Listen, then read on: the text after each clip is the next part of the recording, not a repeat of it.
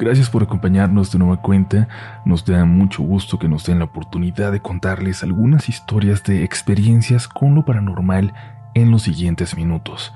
Un especial saludo a toda la gente que nos escucha trabajando en carretera, haciendo algo y que nos tiene por ahí de fondo, pero si tienes la suerte de estar en tu casa, no tienes pretexto. Apaga la luz y déjate llevar. Vayan por su café. Cuídense mucho. Es hora de entrar en los siguientes relatos de la noche. Hace poco navegando por internet descubrí este canal. Comencé a escuchar las historias y hasta el día de hoy me animé a contar una anécdota que me sucedió hace tiempo. La ciudad donde vivo, San Cristóbal de las Casas, en el estado de Chiapas, en México, es denominada pueblo mágico debido a su arquitectura barroca, plateresca y neoclásica. Es una ciudad muy bella, muy vieja y de gran tradición oral, por lo que sus habitantes cuentan diversas historias sucedidas aquí. Historias que hablan de nahuales, del puente blanco, el vampiro Zabaleta, la sirena del lago o la tumba de las sirenas de la bruja Nedina, quien fue enterrada con todas sus pertenencias en el panteón de la ciudad, como su nombre lo indica, en una tumba con sirenas sellada con un hechizo, y que según cuenta la leyenda, al caer la última sirena de la tumba, la bruja despertará buscando venganza. Sinceramente de niño yo no creía en fantasmas, ni en cosas paranormales.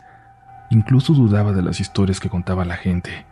Caminaba solo a altas horas de la noche por los lugares donde supuestamente sucedían cosas extrañas y nunca experimenté algo fuera de lo normal. Lo viví hasta los 20 años de edad.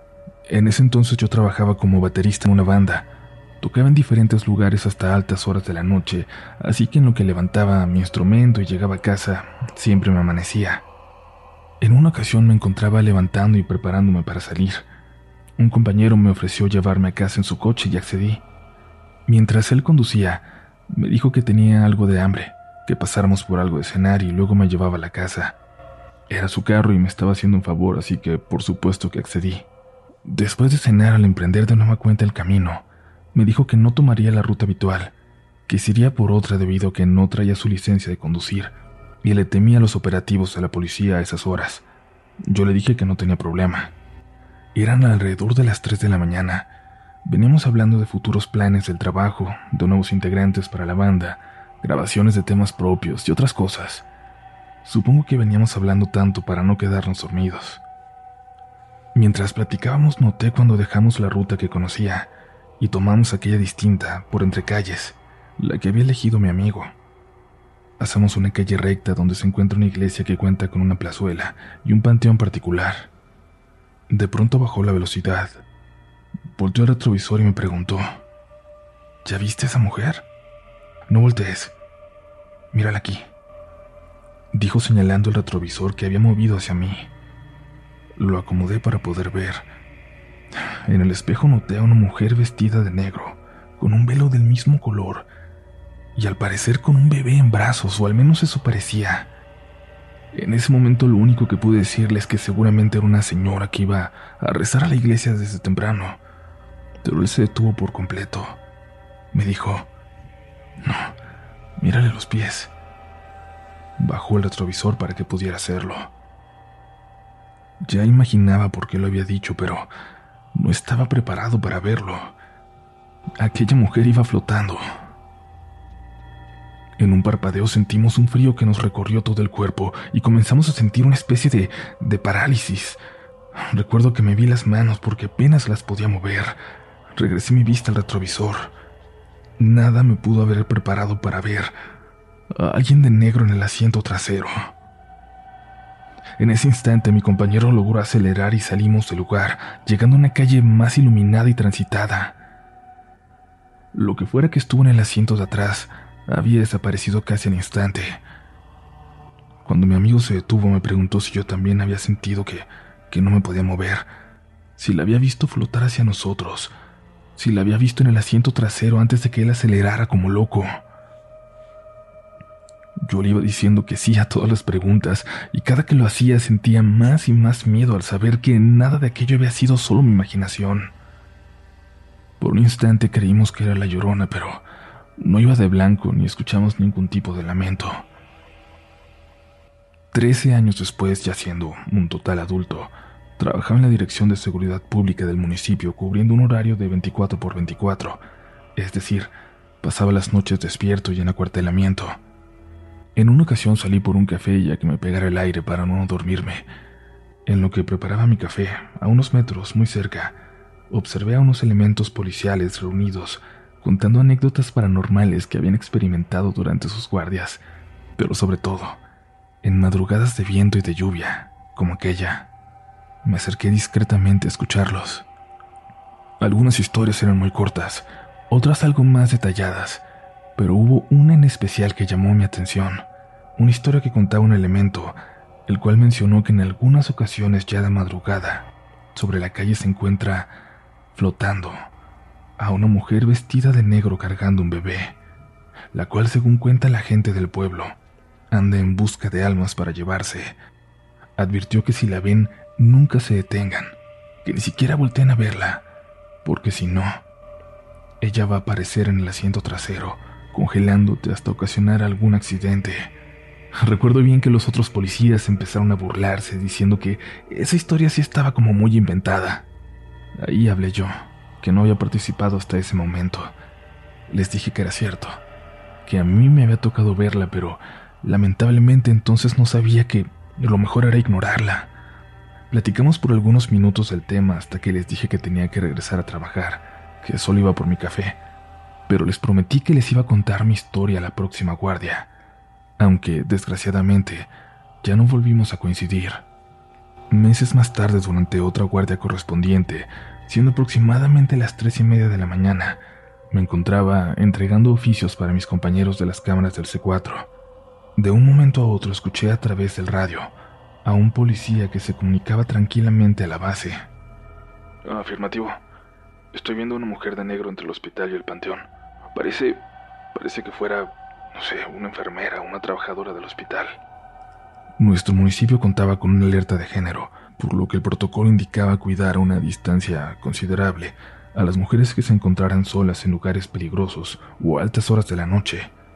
Por eso le respondieron que la siguiera a distancia y ordenaron al encargado de las cámaras del C4 que siguiera la situación. El policía se mantuvo en comunicación a través de su radio y observó que la persona cruzó la pared del panteón, pero mencionó muy asustado que sintió un escalofrío. Inmediatamente su compañero tomó el radio y dijo en un tono muy nervioso, No me lo van a creer, pero cuando les decimos que esa mujer cruzó la pared del panteón, realmente les estamos diciendo que se metió por la pared, como si la atravesara. Los dos recibieron indicaciones de acercarse a revisar el lugar. En la base estaban seguros de que habían visto mal, y podía ser una persona en estado de ebriedad que se escondió o algo así. Uno de los oficiales se bajó a revisar pero no encontró nada, únicamente la barda del panteón, intacta. El elemento que conducía a la unidad la abandonó de repente y se alejó unos metros. Mencionó que sintió escalofríos, como si alguien estuviera detrás de él en el asiento trasero, pero no volteó hasta que llegó su compañero y revisaron juntos la unidad, sin encontrar absolutamente nada. Al instante el encargado de las cámaras revisó lo que se captó. Comenzó a analizarlo cuadro por cuadro, solo para darse cuenta de que a aquella supuesta mujer de negro no se le veía el rostro, como si no tuviera, y no se le veían los pies. Parecía que... que fuera flotando. No había otro acceso al panteón salvo la puerta principal. Acordamos no incluir lo sucedido en el informe, ni mencionarlo como incidente siquiera. ¿Para qué? ¿Para qué incluir cosas como esta? Que nadie más va a creer.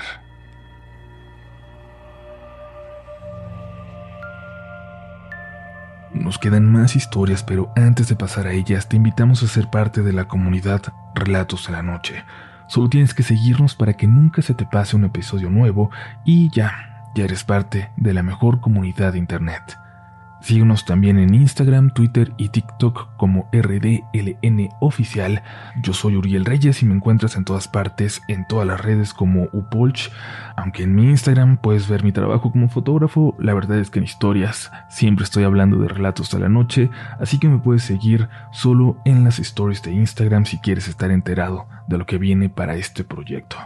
Pero ahora es hora de pasar a los siguientes relatos de esta noche. Hola a todos. Hace poco encontré el podcast y me encantó. Casi a diario lo escucho en el trayecto que hago desde mi trabajo de regreso a casa, cuando ya está oscureciendo. Me llamo Carlos y soy de León, Guanajuato. Quiero aclarar que no me considero creyente de ninguna religión y creo que por ende tampoco de lo paranormal, aunque me gusta mucho escuchar historias de terror y todo lo relacionado a lo sobrenatural. Mi historia esta noche es corta, pero ha sido lo único extraño que he podido presenciar realmente. Hasta hoy no puedo encontrarle una explicación lógica. Todo comienza cuando mi esposa, mi hijo de seis años y yo nos mudamos a un nuevo departamento. Era pequeño, de dos cuartos, un baño y una cocinita. Estaba en un fraccionamiento a las afueras de la ciudad. Llevamos ahí poco tiempo, yo creo que unas dos semanas, cuando a mi hijo le regalaron una perrita. Yo me encontraba algo preocupado e indeciso sobre la idea de tener una mascota, ya que representa mucha responsabilidad pero al ver la conexión que hicieron mi hijo y la perrita, casi de inmediato al conocerse, se me olvidó por completo esa preocupación.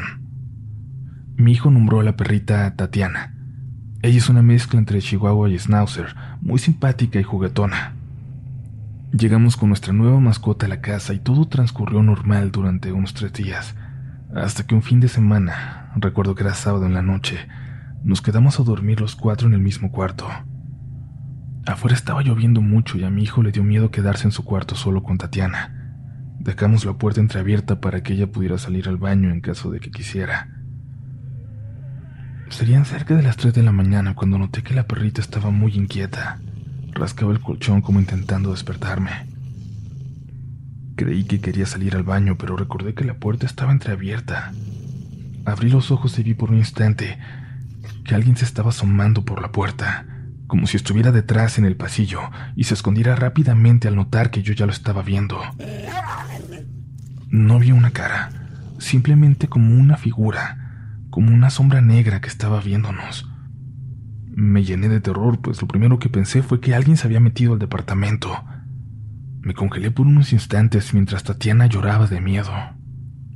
Cuando pude espabilarme, me levanté y azoté la puerta y puse el seguro. Mi esposa se despertó y me preguntó qué pasaba. Le dije que alguien se había metido a la casa. Le platiqué lo que acababa de ver y que la perrita seguía muy inquieta. Ella se levantó y me preguntó si estaba seguro de no haberlo soñado. Le contesté que sí. Me dijo que no era posible porque el departamento tiene jaula de seguridad en la parte trasera y en la puerta principal hay una puerta de seguridad, protecciones en cada ventana.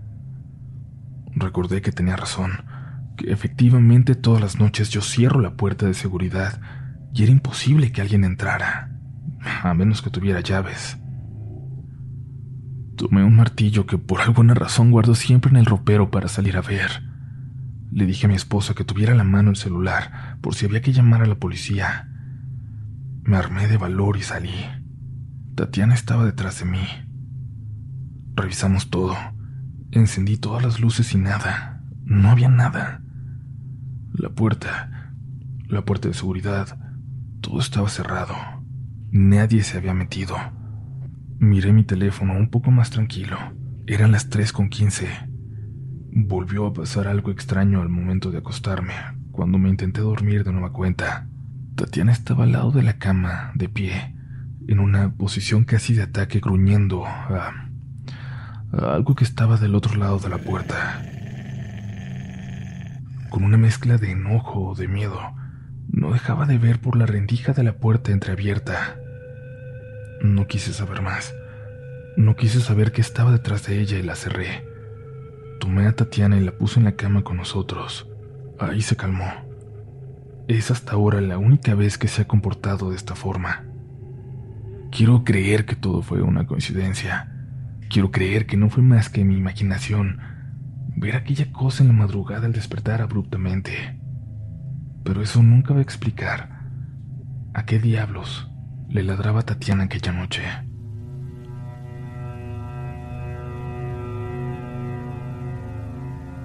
Hola comunidad. Hace apenas unos días viví un suceso bastante aterrador yendo a la comunidad de San Pedro Pochutla, en el estado de Oaxaca. Estoy a pocos días de graduarme y tuve que ir a mi escuela a llenar unos documentos para poder realizar mi servicio social. Tenía que irme muy en la madrugada o bien viajar de noche. Decidí esta última. Cuando subí al autobús tuve un mal presentimiento. Había muy pocos lugares ocupados y en esas fechas, sin importar la hora, siempre van a reventar. Intenté no preocuparme por eso más de lo debido. A las 11, puntualmente, comenzamos el viaje. La verdad yo no acostumbraba a viajar de noche, pero esta vez quise hacerlo así para ser de los primeros en llenar la documentación. El recorrido se iba realizando con toda normalidad y me calmé. Me olvidé de cualquier mal presentimiento. Decidí pasarme a uno de los últimos asientos para descansar, para dormir un rato. Bueno, esa era la intención. Habían pasado unos 40 minutos cuando el autobús se detuvo en un lugar que no era terminal. Pensé que era normal. He escuchado que algunas personas llegan a acuerdos con los choferes para pagar un poco menos.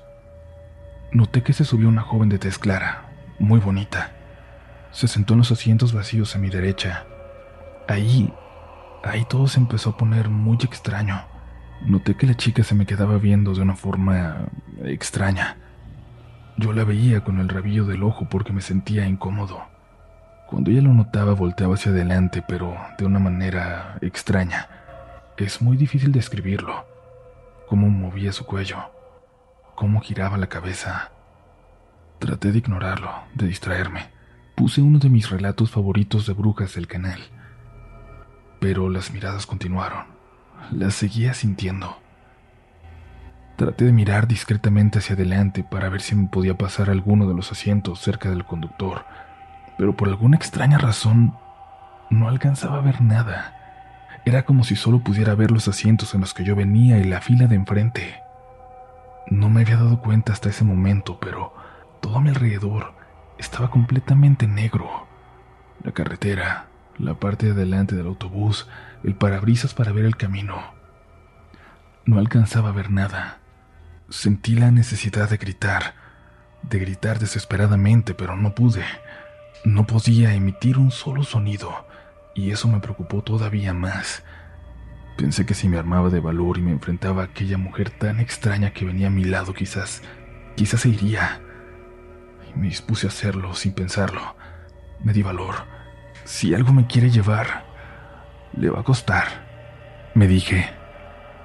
Cerré los ojos, reuní toda la valentía que podía existir en mí.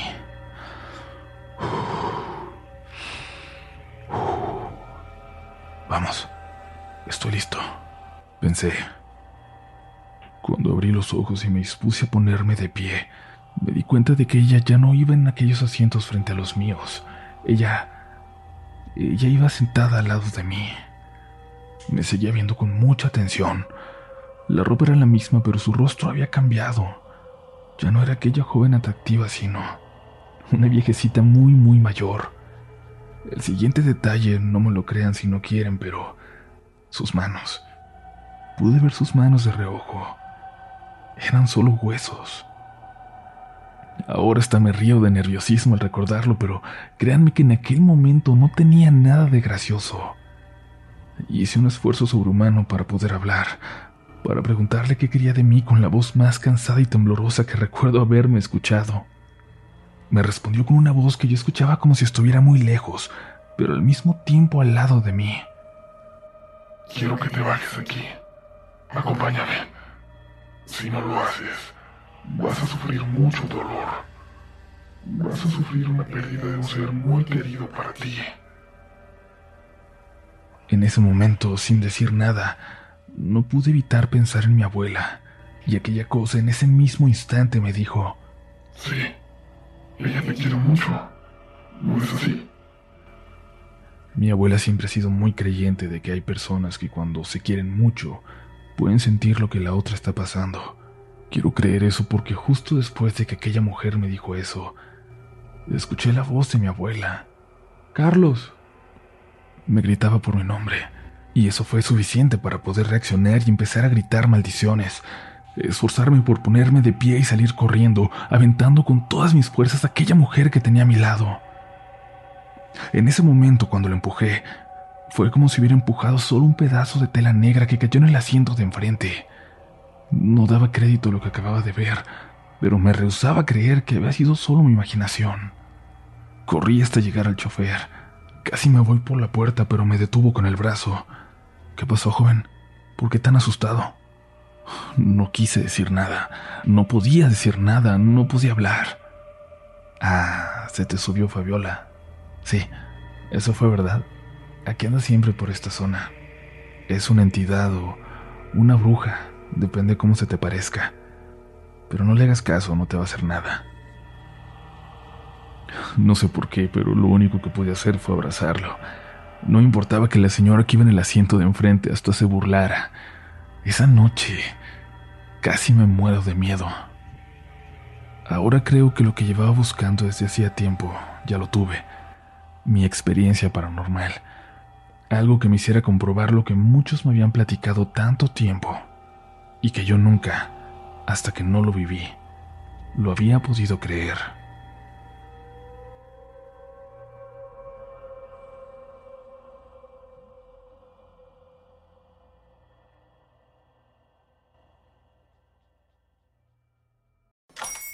Hola, buenos días, mi pana. Buenos días, bienvenido a Sherwin Williams. ¡Ey! ¿Qué onda, compadre? ¿Qué onda? Ya tengo lista la pintura que ordenaste en el ProPlus app. Con más de 6.000 representantes en nuestras tiendas listos para atenderte en tu idioma y beneficios para contratistas que encontrarás en aliadopro.com. En Sherwin Williams somos el aliado del PRO.